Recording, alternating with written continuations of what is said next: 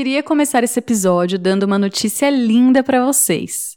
Eu estou grávida! Sim, serei mamãe em breve e estamos muito felizes por aqui. Eu confesso que eu sempre imaginei que a maternidade seria mais fácil. Cada maternidade é de um jeito, mas para mim, de repente, me vi cansada, enjoada, mal-humorada e sem disposição para fazer absolutamente nada. Agora tudo está melhor, já estamos indo aí para a 14 semana, mas foi por isso que eu dei uma boa sumida daqui. Eu espero que vocês me entendam. Mas fiquem tranquilas que o Mambim não vai acabar. Eu apenas estou respeitando o meu corpo e a minha saúde e dando uma espaçadinha maior entre um episódio e outro. Eu estou muito ansiosa para entender ainda mais esse mundo louco do que é ser mulher e poder aumentar ainda mais o meu repertório do que é ser mulher no mercado de trabalho. Notícia e desculpas dadas, bora para o nosso episódio de hoje que está demais!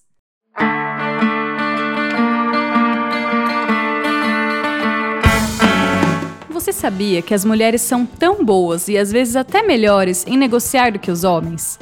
A não ser que estejamos negociando para nós mesmas, aí é outra história. Não importa se estamos negociando um aumento salarial, uma promoção ou até mesmo um reconhecimento, o fato de nós sermos as beneficiadas nos atrapalha consideravelmente. Quando olhamos para os estereótipos de gênero e a forma que fomos criadas desde muito novas, não fomos ensinadas a falar sobre dinheiro. Na verdade, a gente nem tinha dinheiro, né? A advogar a nosso favor, tomar a liderança dos temas e a fazer o nosso marketing pessoal. Nosso papel era concordar com aquilo que nos era dado, e isso parecia ser o certo a se fazer. Por isso, até hoje, esperamos o reconhecimento. Trabalhamos duro, esperando que alguém note e nos dê o que acham que a gente merece. Claramente, isso é um erro que nos custa não apenas dinheiro, como também afeta oportunidades de crescimento e sucesso no trabalho. Com recursos cada vez mais limitados, precisamos saber nosso valor e pedir por ele. Nossos colegas homens fazem isso muito bem e precisamos aprender com eles. O mesmo se trata em negociar prazos, recursos e condições de trabalho. Nós precisamos parar de enxergar a negociação como confrontação por mais que mulheres fortes e que sabem o que quer sejam julgadas por serem egoístas ou até mesmo agressivas, não podemos deixar passar. Por sorte, negociação é uma habilidade que podemos aprender e aprimorar a cada dia. Então use as oportunidades para aprender e se desenvolver.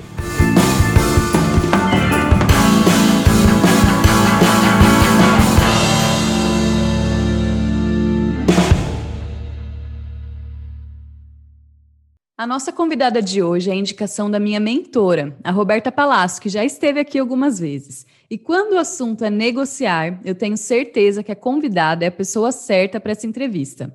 A Odete Reis é palestrante e educadora financeira comportamental.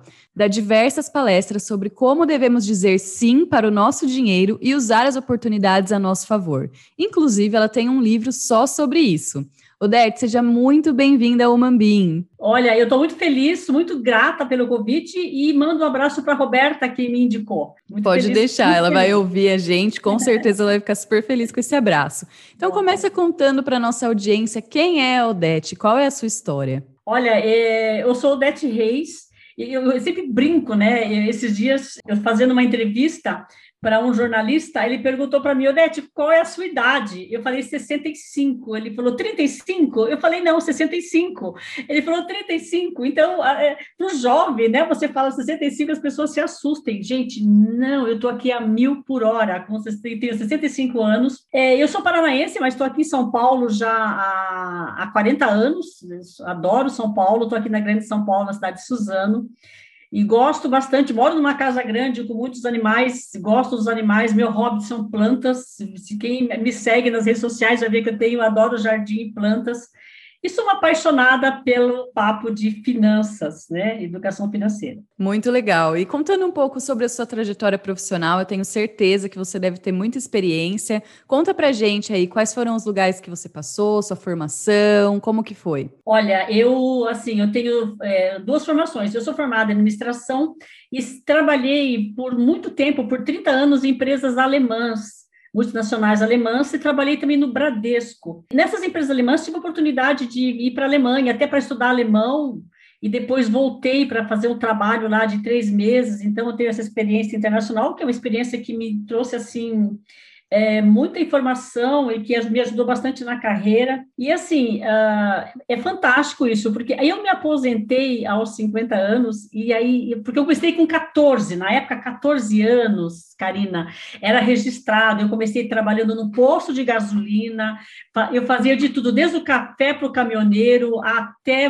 no caixa, até abastecer com 14 anos lá no Paraná. E depois disso, sempre nunca parei de trabalhar, trabalhei em três grandes empresas, né, fora o Bradesco, e me aposentei e pensei, o que que eu faço? Eu preciso me reinventar. E eu resolvi me reinventar. O que que eu fiz? Eu sempre gostei muito de finanças, esse eu trago desde pequena, desde lá dos sete anos, é, quando eu já juntava dinheiro para comprar a minha primeira caixa de lápis de cor, os jovens hoje talvez nem entendam, mas naquela época era tudo difícil, uma família muito simples, então eu queria uma caixa de lápis de cores de 36 cores, que é uma caixa que abre, parece um arco-íris, uma coisa fantástica.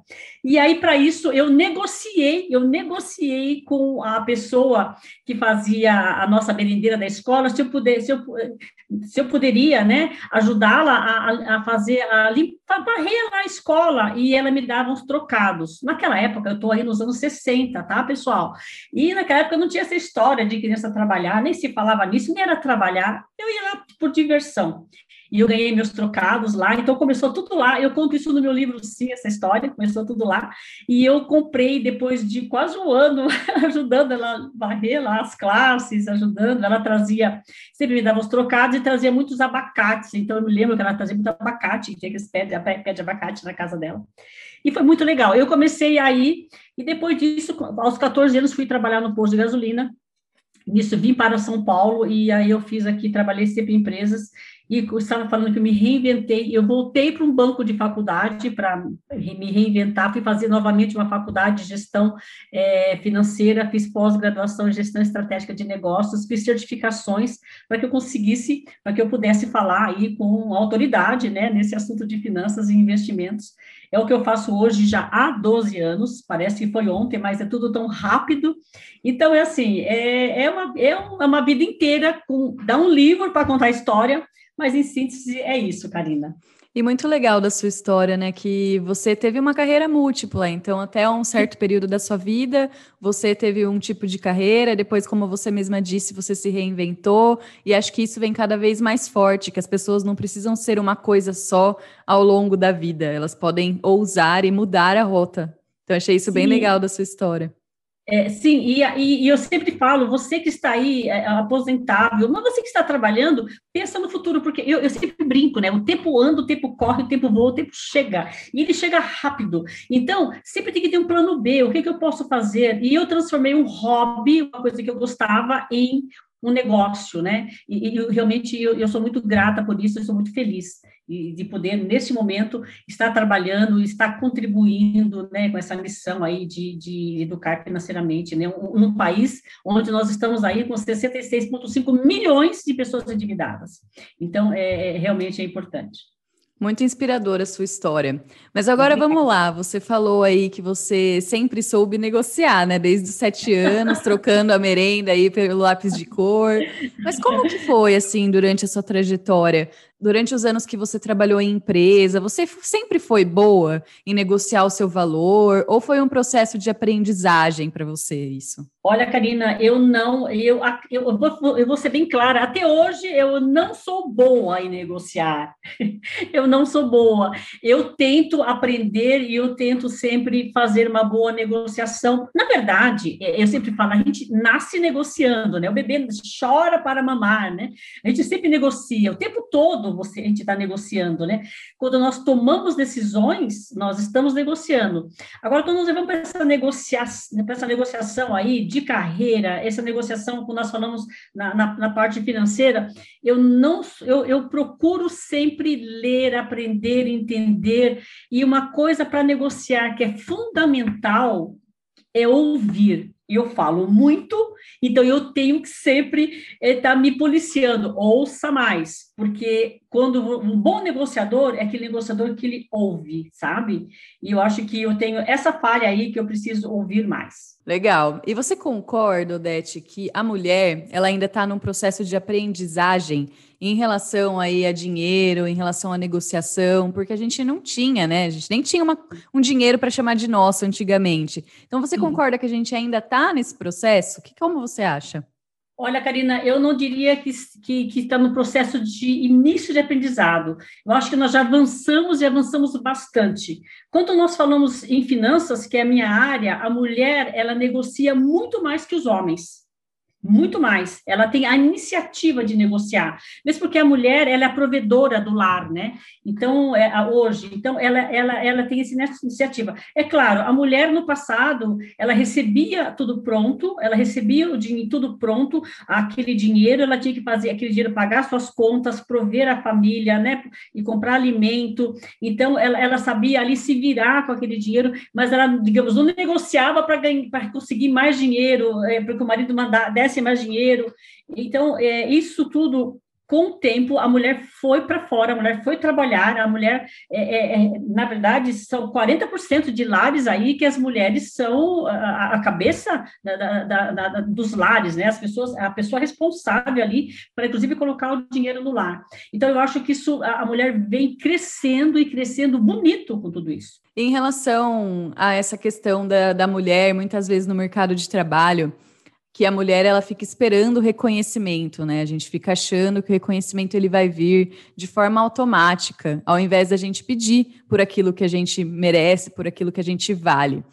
Você concorda com isso? Você já passou por uma situação dessa quando você estava no corporativo ou até Sim. quando você vai negociar uma palestra? Como que funciona isso para você? Quando o reconhecimento não vem, né? Enquanto esse reconhecimento não vem, os nossos colegas homens que são muito mais ousados às vezes, Sim. eles vão ganhando os aumentos e a gente Sim. vai ficando um pouquinho para trás. Sim, você, você já respondeu. É, os homens são muito mais ousados e, e, e a mulher não. A mulher ela, fica na, passiva, ela fica sempre, ah, tá bom. A mulher negocia muito menos. Inclusive tem pesquisas que quando é, é a mulher ela está à frente de, de um emprego novo, a, a, proposta de salário dela, ela a maioria aceita de imediato. Ela não negocia. Eu acho que isso a mulher precisa crescer muito, é, da, ter esse valor e negociar mais. O homem, ele já entra já aberto para negociar, já, ele já entra não aceitando aquela proposta. E a mulher, especialmente no trabalho, para ser promovida, então é, falta aquela valorização, né? Aquela valorização de si mesma para negociar. A mulher ainda, ela, isso vem, acho que de tantos séculos, né, que a mulher é submissa, o homem que, que dá as ordens, o homem que está na política, o homem que está em todas as áreas. Então, a mulher, assim, é, é, ela precisa realmente mudar isso, se valorizar, falar o que eu tenho, né, e, e negociar e levar números, levar uma visão dela para negociar. Eu acho que a mulher ainda está um pouco aquém do desejado. Falando de mim, eu, por muitos anos, fiquei, fiquei presa, fiquei no mundo corporativo por muito tempo, e realmente eu deixei de negociar, eu aceitei uma promoção. Você é promovida e você aceita, você fica feliz com aquela promoção. E aí fica feliz. E aquela promoção ela, está inferior ao valor do que seria o correto, né? Se espera tantos anos. Eu, eu ouvi uma mulher esses dias falando, eu achei super interessante. Ela falou assim: Poxa, eu era muito contente porque eu estava eu, uma executiva é, nas reuniões de board da empresa, só tinha executivos e eu a única mulher. E eu falava: Uau, eu sou a única mulher aqui, olha a minha conquista. E hoje eu vejo não olha, por que eu sou a única mulher? Tem que ter mais mulheres aqui, tem que, tem que ser metade, metade, né? Então, eu acho que tem a mulher, tá, é, mas a mulher tá aí, tá brava, ela tá... Estamos chegando. Está chegando. Estamos chegando. Aos poucos a gente vai chegando lá. Bem legal. E, e, você trouxe um pouco dessa, desse nosso receio até, às vezes, de negociar uma promoção, de negociar algo, porque a Lois, ela fala no livro que muitas mulheres enxergam a negociação como uma confrontação, ou Sim. até algo ruim e agressivo. Da onde você acha que vem isso? Por que, que a gente tem esse tipo de comportamento? Olha, eu, eu penso que realmente vem dessa da mulher submissa, esse comportamento da mulher submissa lá do passado, que a mulher ficava em casa, a mulher não tinha acesso às coisas, né? É, o homem podia tudo, a mulher não. Então, a mulher não confrontava. Então, a gente, nós somos arregaçar as mangas agora, o que? Século passado, que, e, e esse século nós estamos aí, tá, tá muito bom, estou gostando de ver, mas eu acho que vem desse passado e foi muitos anos a mulher presa é, e a mulher presa nas suas casas, e a mulher não podia trabalhar, a mulher não podia botar, a mulher não podia entrar numa conversa de homens. Você vê esses filmes antigos, a reunião de negócios, os homens na sala e as mulheres lá na cozinha fazendo bolo, fazendo tricô. Então, acho que vem daí. Então, a gente foi se libertando, né? Nós fomos se libertando, e olha, eu acho que eu estou gostando de ver, eu acho que esse século está bem bacana. E qual que, você que está estudando bastante o tema de finanças, qual que é o comportamento padrão da mulher brasileira em relação a esse tema de finanças? É, a mulher brasileira, é, é, a mulher brasileira, olha, é incrível, ela decide o que comprar. Você sabe que assim, as propagandas, a mídia, é tudo voltada para a mulher. A mulher decide desde a roupa do filho até o carro da família. Então a mulher, ela, ela, ela tem realmente e isso é muito interessante de ver. E a mulher, o dinheiro agora é a mulher que decide como usar o dinheiro da família. Né? Eu acho isso muito legal. Por isso que a maioria das devedoras são mulheres, porque elas são, elas são a pessoa, a pessoa que faz a, a, gestão do dinheiro. E se ela não sabe gerir esse dinheiro, ela acaba devendo mais. E assim, então, o, o, comportamento da mulher brasileira, é, ela toma decisões, cada vez mais decisões na parte financeira, e como ela é provedora do lar, ela, ela, ela, o comportamento dela é de, é de gastar, ela acaba gastando mais. Até a gente, quando nós olhamos de fora, fala a mulher gasta mais que o homem, a mulher compra mais coisas. Só que, assim, ela é provedora, por isso que ela gasta mais. E o comportamento da mulher ainda, nós temos ainda uma mulher consumista, a mulher é, está consumista. É, a educação financeira para mulheres se faz muito necessário, justamente porque, como ela tem esse poder de ter a gestão do dinheiro, então ela tem que ter educação financeira para que ela faça essa gestão de uma forma coerente, de uma forma que o dinheiro trabalhe para ela, que ela use esse dinheiro de uma forma não só porque é assim, é, simplificando, o, os sonhos da mulher são ilimitados. A, a influência né, da propaganda, da mídia, também é, é, cada vez maior, cada vez mais direcionada para o nicho da jovem, da mulher casada, da mulher independente. E o dinheiro, ele é limitado.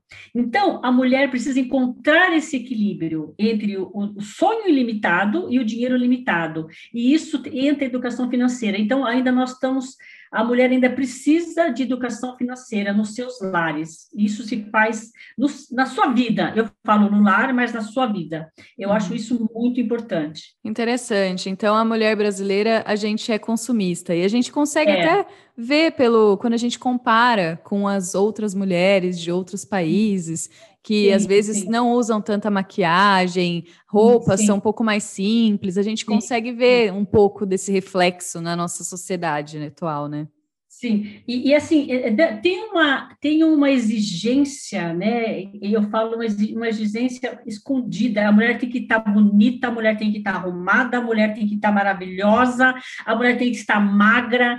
Eu, eu, acho que essa obrigação, isso, e a mulher, e, a, e você vê, nós somos assim o país que mais faz cirurgia plástica, né? E cirurgia de seio. Então, nós, nós somos exigidas. Eu acho que a mulher, quando ela fala não, se você pega uma mulher francesa, eu, eu estive é, na Alemanha e eu tive a oportunidade de trabalhar, quando eu estive na Alemanha, com uma, uma pessoa, da, uma moça da França. E nesse todo o período que eu fiquei lá, eu, eu me lembro, ela veio todos os dias com o mesmo sapato. Eu levei uma mala gigante para a Alemanha, com não sei quantos pares de sapato, uma coisa maluca. Hoje aprendi, né?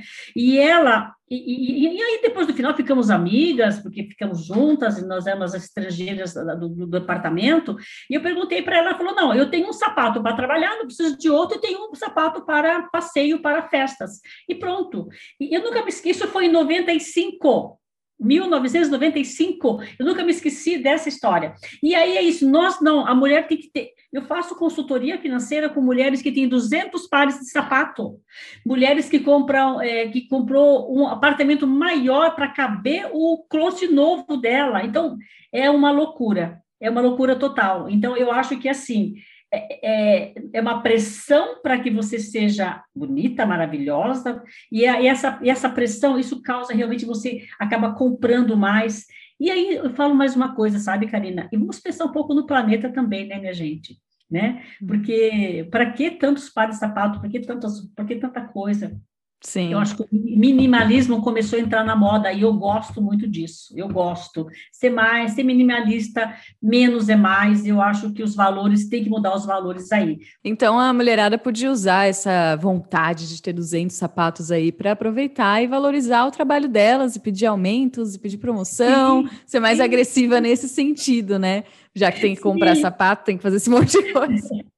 Mulheres não, mulheres não fiquem bravas comigo, mas eu, eu as pessoas falam, eu comecei, por exemplo, a comprar roupas em brechó, eu não tenho vergonha nenhuma de falar isso. Eu fui uma consumista, eu falo isso no livro.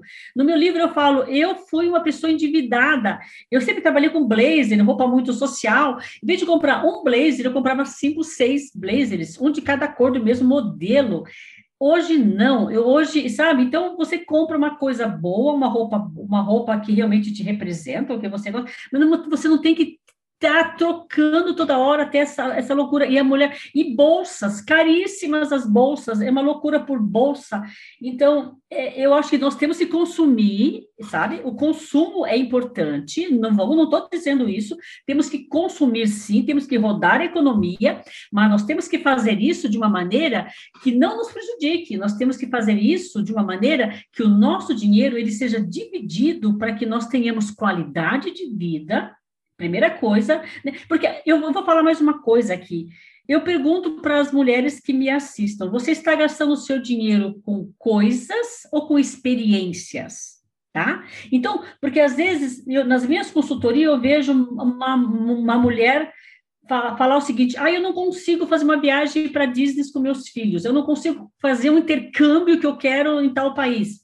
Aí, aí quando você faz a consultoria, o dinheiro do intercâmbio está lá no guarda-roupa, com blusinhas, com sapatos e com bolsas, entende? Então, é assim: a mulher, ela, ela realmente, e como ela tem acesso, né, é, é, o dinheiro chega e ela né? Então, quando você gasta, tem uma, tem uma, eu fiz na minha pós-graduação uma, o meu TCC foi, foi sobre isso. Quando você gasta com experiência, experiência de você fazer uma viagem, experiência de você fazer um intercâmbio, essa experiência, a felicidade é muito mais duradoura do que a felicidade de você comprar um carro zero, por exemplo. Uhum. Você compra uma bolsa de letrinhas, por exemplo. O carro zero, em três meses, o cheirinho vai embora e você já quer um novo modelo. Aquela experiência da viagem, aquela experiência do intercâmbio, aquela experiência de você realizar algo que você é, é muito maior. Então, eu pergunto, você está gastando seu dinheiro com coisas ou com experiências, né? Tem muita brusinha no armário guardada? Mas agora vamos supor assim, Odete, vamos supor, não é o meu caso, tá, gente? Porque eu de verdade, eu sou muito mão de vaca, meu marido sempre fala isso. Sou uma pessoa é. bem consciente, assim, com o dinheiro. É difícil ser, ó, ele fala que eu pego o sorrisal, vou daqui até a China com a mão fechada, que não, não dissolve o negócio. Mas assim, vamos supor que eu sou uma pessoa que eu não tenho uma saúde financeira muito boa, eu não sei por onde começar. Como que eu posso me preparar para ter essa saúde financeira aí e também argumentar ao meu favor na hora de pedir um aumento, uma promoção e chegar aí no meu grande sim? Como que eu posso me preparar para isso? Olha, eu, é, a saúde financeira, vamos falar primeiro da saúde financeira.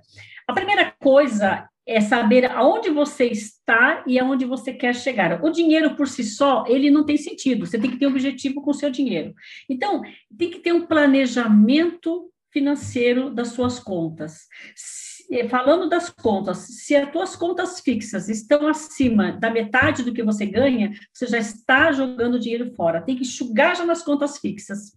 E o que sobrar, você tem que dividir para que você, você viva, realize seus sonhos, compre as coisas que você precisa, tenha qualidade de alimentação, é, você invista em conhecimento, né, invista em cursos e você invista numa reserva de emergência, tem que ter uma reserva de emergência, aí que vai entrar, porque se você, uma reserva de emergência, você guarde todo mês um pouco lá para sua aposentadoria, porque ela chega rápido. Quando você, mulher, você está com a tua vida financeira organizada, você, você tem ah, uma reserva de emergência de seis, seis meses de, de, de, contas fixas, caso você perca seu emprego, quando você já tem aí um planejamento de, do, do seu dinheiro, você está guardando para o seu futuro, você tem mais segurança para você pedir um aumento, para você chegar e para você brigar por alguma causa no seu trabalho. Porque, se, puxa vida, se acontecer alguma coisa, eu tenho seis, eu tenho tempo aqui para eu procurar outro emprego, para me reorganizar.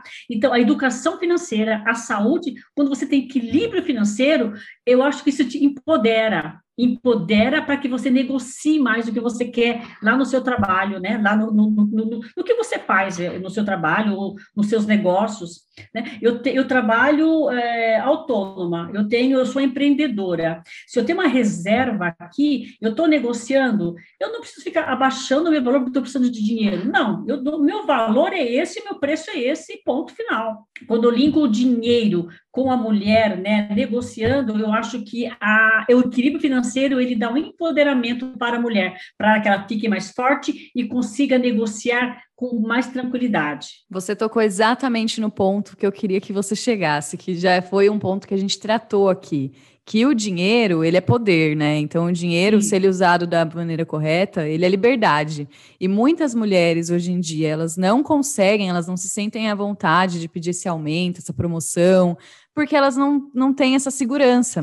Porque elas não têm ainda uma reserva no caixa, elas não conseguem, elas têm medo de arriscar porque elas dependem daquele salário. E aí, por isso que é legal fazer esse link para a mulherada que está ouvindo a gente, que a partir do momento, é bem o que o Dete falou, a partir do momento que você tem uma reserva, que você tem ali o seu plano definido, você fala, bom, tudo bem, se eu for pedir um aumento e o pior das hipóteses me mandarem embora, eu tenho aqui uma reserva né? Que eu posso Sim. administrar por um certo tempo até eu arrumar um Sim. outro emprego. Então, isso é muito importante, gente, para vocês perderem o medo aí de, ah, eu não posso ficar sem meu emprego.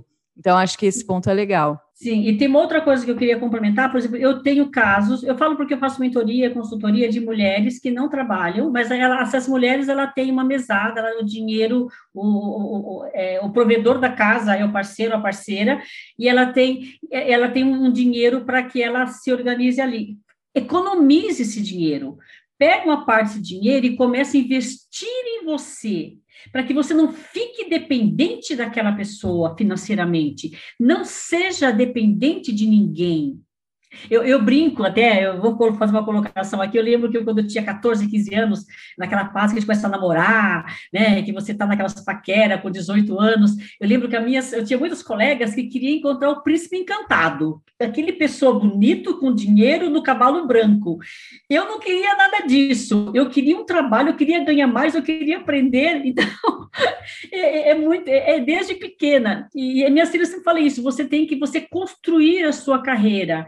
É, ok, não é que você tem que trabalhar fora, cada um faz o que é melhor para si, mas seja empregável, esteja empregável, use o dinheiro para você ter conhecimento, né? Você pode até usar o teu hobby para você transformar esse hobby e para ser empregável. Então, as mulheres que estão dependentes de alguém, é, procure realmente usar o dinheiro de uma forma para você também, sabe? Não ficar submissa. E quais dicas aí você dá para gente no dia a dia é, para a gente usar a negociação a nosso favor? Então, ah, não sei, quando eu vou pedir um desconto numa loja ou quando eu estou fazendo meu orçamento mensal, que dica prática você dá para a gente no dia a dia? Olha, eu vou falar dica, uma dica prática, por exemplo, para o trabalho. Tem que perguntar para você mesma quais são as chances de você ter essa promoção? Você realmente você tem competência para isso? Se a resposta for sim, Olha, então legal. Então você levanta números, é, vê aí uma visão estratégica do, do, lá do seu ambiente de trabalho, verifica o, no mercado que você está, no ambiente que você está, procura conhecimento do mercado, veja qual é o modelo de negócio que você tem e principalmente tem atitude para você. Então, ter informações. Ter informações para que você consiga lá negociar aí um aumento, porque eu vejo assim, Karina, a pessoa fala assim, ah, eu quero aumento por quê? Porque eu tenho muito trabalho, eu trabalho por dois aqui. Não, esquece isso. O que você faz, que trabalho você faz, que tempo ele, qual é o tempo, que você precisa, precisaria de mais uma, até negociar talvez uma pessoa a mais para ajudar. Então, tenha valores, tenha métrica, tenha números para negociar. Não vai negociar sem uma, uma boa bagagem. Dinheiro, eu vou negociar quando vou comprar algo. A primeira coisa antes de negociar é fazer pesquisa para saber se o que você está negociando, você tem margem lá. Você já fez uma pesquisa, olha, aqui é o menor preço. Então, se eu conseguir esse preço, já está bom. Se eu conseguir 1% aqui, já é um negócio. Então, antes de negociar, tem que ter informação tem que saber informação. Quanto, quanto que estão os juros? Tem que ter, quanto é os juros por mês? Quanto está a taxa Selic, que é a taxa básica de juros? Ah, está 4,5%? Então, se eu conseguir 4,5%, olha, é um, já é um, é um desconto bom. Então, eu acho que para negociar é isso. E, assim, na negociação, é, é sempre ouvir, olha, eu vou negociar, ouça o que o outro tem para falar e capta todas as informações e usa a seu favor. Porque se você negociar e você começar a falar, falar, falar, eu quero isso, por isso, por isso, ouça, né? Então você vai levar informação, mas ouça o que o outro tem para informar. E assim, para quem. Agora eu vou falar negociação de dívidas. Para quem está devendo, negociar dívidas. Tenha paciência, não, não aceite a primeira negociação. Cartão de crédito, que eu vou falar um ponto que pega muita gente especialmente mulheres. O cartão manda para você, ah, você não pagou a fatura, você pode dividir ou fazer o empréstimo A, B, C. Tenha paciência, não aceite a primeira negociação. A primeira coisa é saber quanto que eu tenho de dinheiro que eu possa negociar. Você tem que ter essa informação primeiro. E segundo, não aceita a primeira, não aceita a segunda. Negociação de dívidas tem que ter calma. Se você já sujou o nome, aí vai com mais calma ainda. Legal. E uma coisa que ficou muito forte, assim, em todos os exemplos que você trouxe, é o poder da informação. Então, Sim. acho que para negociar, você tem que se preparar. É o que você disse. Não adianta sentar na mesa do seu chefe e falar, eu quero um aumento porque eu quero. Sim. Não, você tem que ir preparada, você tem que montar um business case, você tem que ir sim, lá. E isso demanda tempo e preparação. Mas é. E aí a chance de você ser bem sucedida e conseguir o que você quer é muito mais fácil. Bem legal você ter trazido em todos os seus exemplos, tem essa questão da informação. Legal, Odete. Então, acho que agora a gente falou bastante sobre essa parte de negociar para a mulherada realmente parar aí de relutar em negociar. A gente precisa ser mais ousada nesse ponto. Precisamos nos valorizar mais. Eu acho que ficou bem claro isso. E fazer as coisas sempre com muita preparação e consciência. Agora, eu queria passar com você para as nossas perguntinhas de praxe aqui do canal. Aqui a ah, gente sim. trata os erros que a mulher comete de forma inconsciente, por esses Opa. vieses que a gente tem aí, né? A gente falou bastante sobre a forma que fomos criadas. E eu queria sim. saber de você, qual erro como mulher você mais cometeu ao longo da sua carreira? Olha, eu acredito que eu sempre priorizei muito, muito a minha carreira e o profissional e o pessoal deixei em segundo plano. Tanto que hoje, nos meus cursos, eu falo sobre isso, equilibrar a vida pessoal, profissional e financeira. Tem que ter um equilíbrio aí.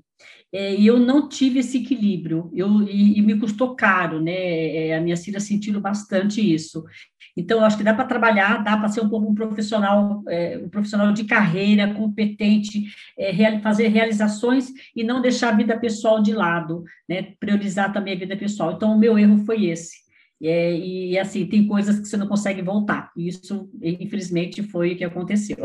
Também era outros tempos, né? Era outros tempos. Ou só para, só para, só para, não, não quero me justificar, não. Mas na época, quando eu estava no auge da minha carreira, é, se você falasse que você ia sair do trabalho para uma reunião de pais e mestre na escola, era feio Eu lembro que eu me ausentei uma vez porque a minha filha no primeiro ano recebeu o primeiro livro. Eu fui com uma, eu fui com uma, uma consciência pesada porque eu tive que sair do trabalho. Então mudou a forma de pensar, mudou esses conceitos, né?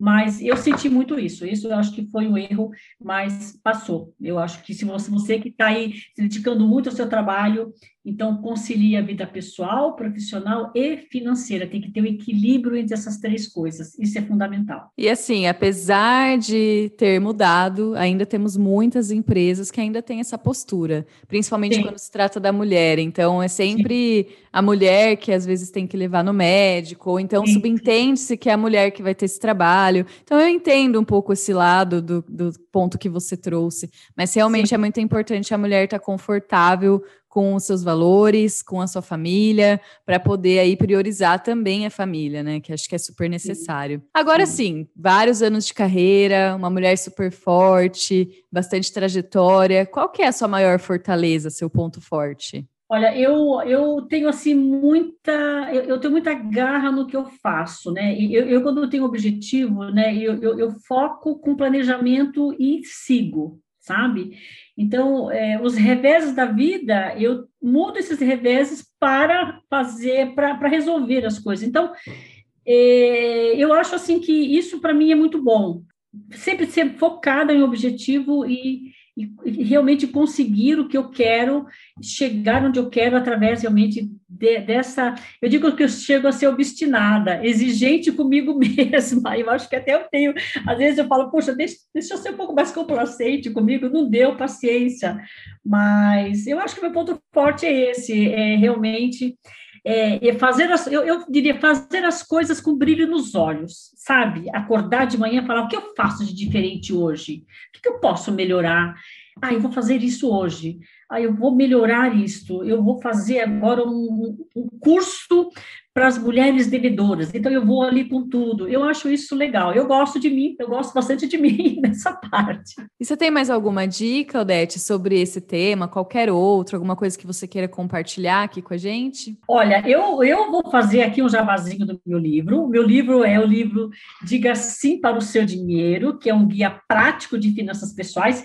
Esse livro, ele fala, eu conto um pouco da minha história, falei um pouco aqui, e ele é um guia, assim, muito legal, um guia, acho que é para um guia de finanças que pode ajudar a mulher se organizar, eu, eu acho bem importante. E eu falo bastante também sobre a mulher no trabalho, né, sobre essa mulher consumista, então é um, é um livro bem, que eu, que realmente que eu, que eu indico. Eu, eu gosto também, se também tem indicação, eu gosto também, é, eu, eu gosto muito de filmes, eu assisto muito filmes, né, séries. E um filme que eu acho que, que vem bem a calhar aqui com o nosso papo, Karina, é aquele, não sei se você, você deve saber, com certeza, conhecer, é Uma Mulher de Talento, um filme da Julia Roberts, que ela é uma advogada que ninguém dá a mínima para ela, ninguém se importa, né? E ela, e ela vai atrás do objetivo dela, né? Que realmente é provar que a água é contaminada através de uma empresa milionária, e aí e essa, e ela, no final, ela é reconhecida então, ela, ela, negocia muito, ela ouve muito, ela insiste, ela é insistente. Então, para quem não viu, acho que eu, eu, eu, gosto desse filme, eu acho que é uma indicação que eu, eu sempre indico esse filme, porque ele me, é realmente é um filme que me representa. Eu acho é, é, essa mulher forte, assim, realmente eu gosto bastante. É uma e... ótima indicação. Esse filme é maravilhoso mesmo. Ela ainda tem dois filhos, é mãe solteira, sim. então sim, é bem legal. Sim. Traz uma história bem legal de empoderamento feminino. Muito obrigada pelas indicações. Eu, inclusive, vou comprar um livro seu. Quero ah, saber da sua história mais um pouquinho. E aí, agora eu queria te agradecer, queria agradecer pela abertura, queria agradecer por compartilhar tanto da sua história com a gente. Fico à sua disposição para o que você precisar aí na sua trajetória. Conte comigo, conte com a família Umambim. Estaremos aqui para você. Eu agradeço bastante a oportunidade. Obrigada, Roberta Palácio, por ter me indicado. Que delícia fazer esse podcast. E aí é uma mensagem que eu deixo final, assim, né, para as mulheres, mesmo os homens, né, que, que, que assim, não seja empurrado, empurrada pelos seus problemas, seja conduzido, conduzida pelos seus sonhos, né? Com sim, né? Porque quando a gente fala sim, sim é uma coisa positiva, né? Alegria, com sim para a vida, para as finanças, para você realmente ir lá e negociar e conseguir o que você quer, tá ok? Então, tudo de bom para vocês, obrigada, Foi uma grande alegria e uma honra estar nesse podcast.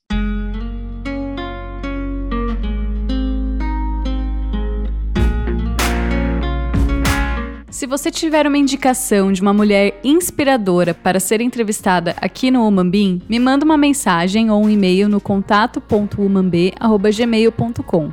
Você também pode me acompanhar nas redes sociais através do meu Instagram, Karina Belfort, tem o link aqui na descrição do episódio, ou também pode me adicionar no LinkedIn. Eu vou adorar fazer contato com você. Um beijão, até a próxima terça.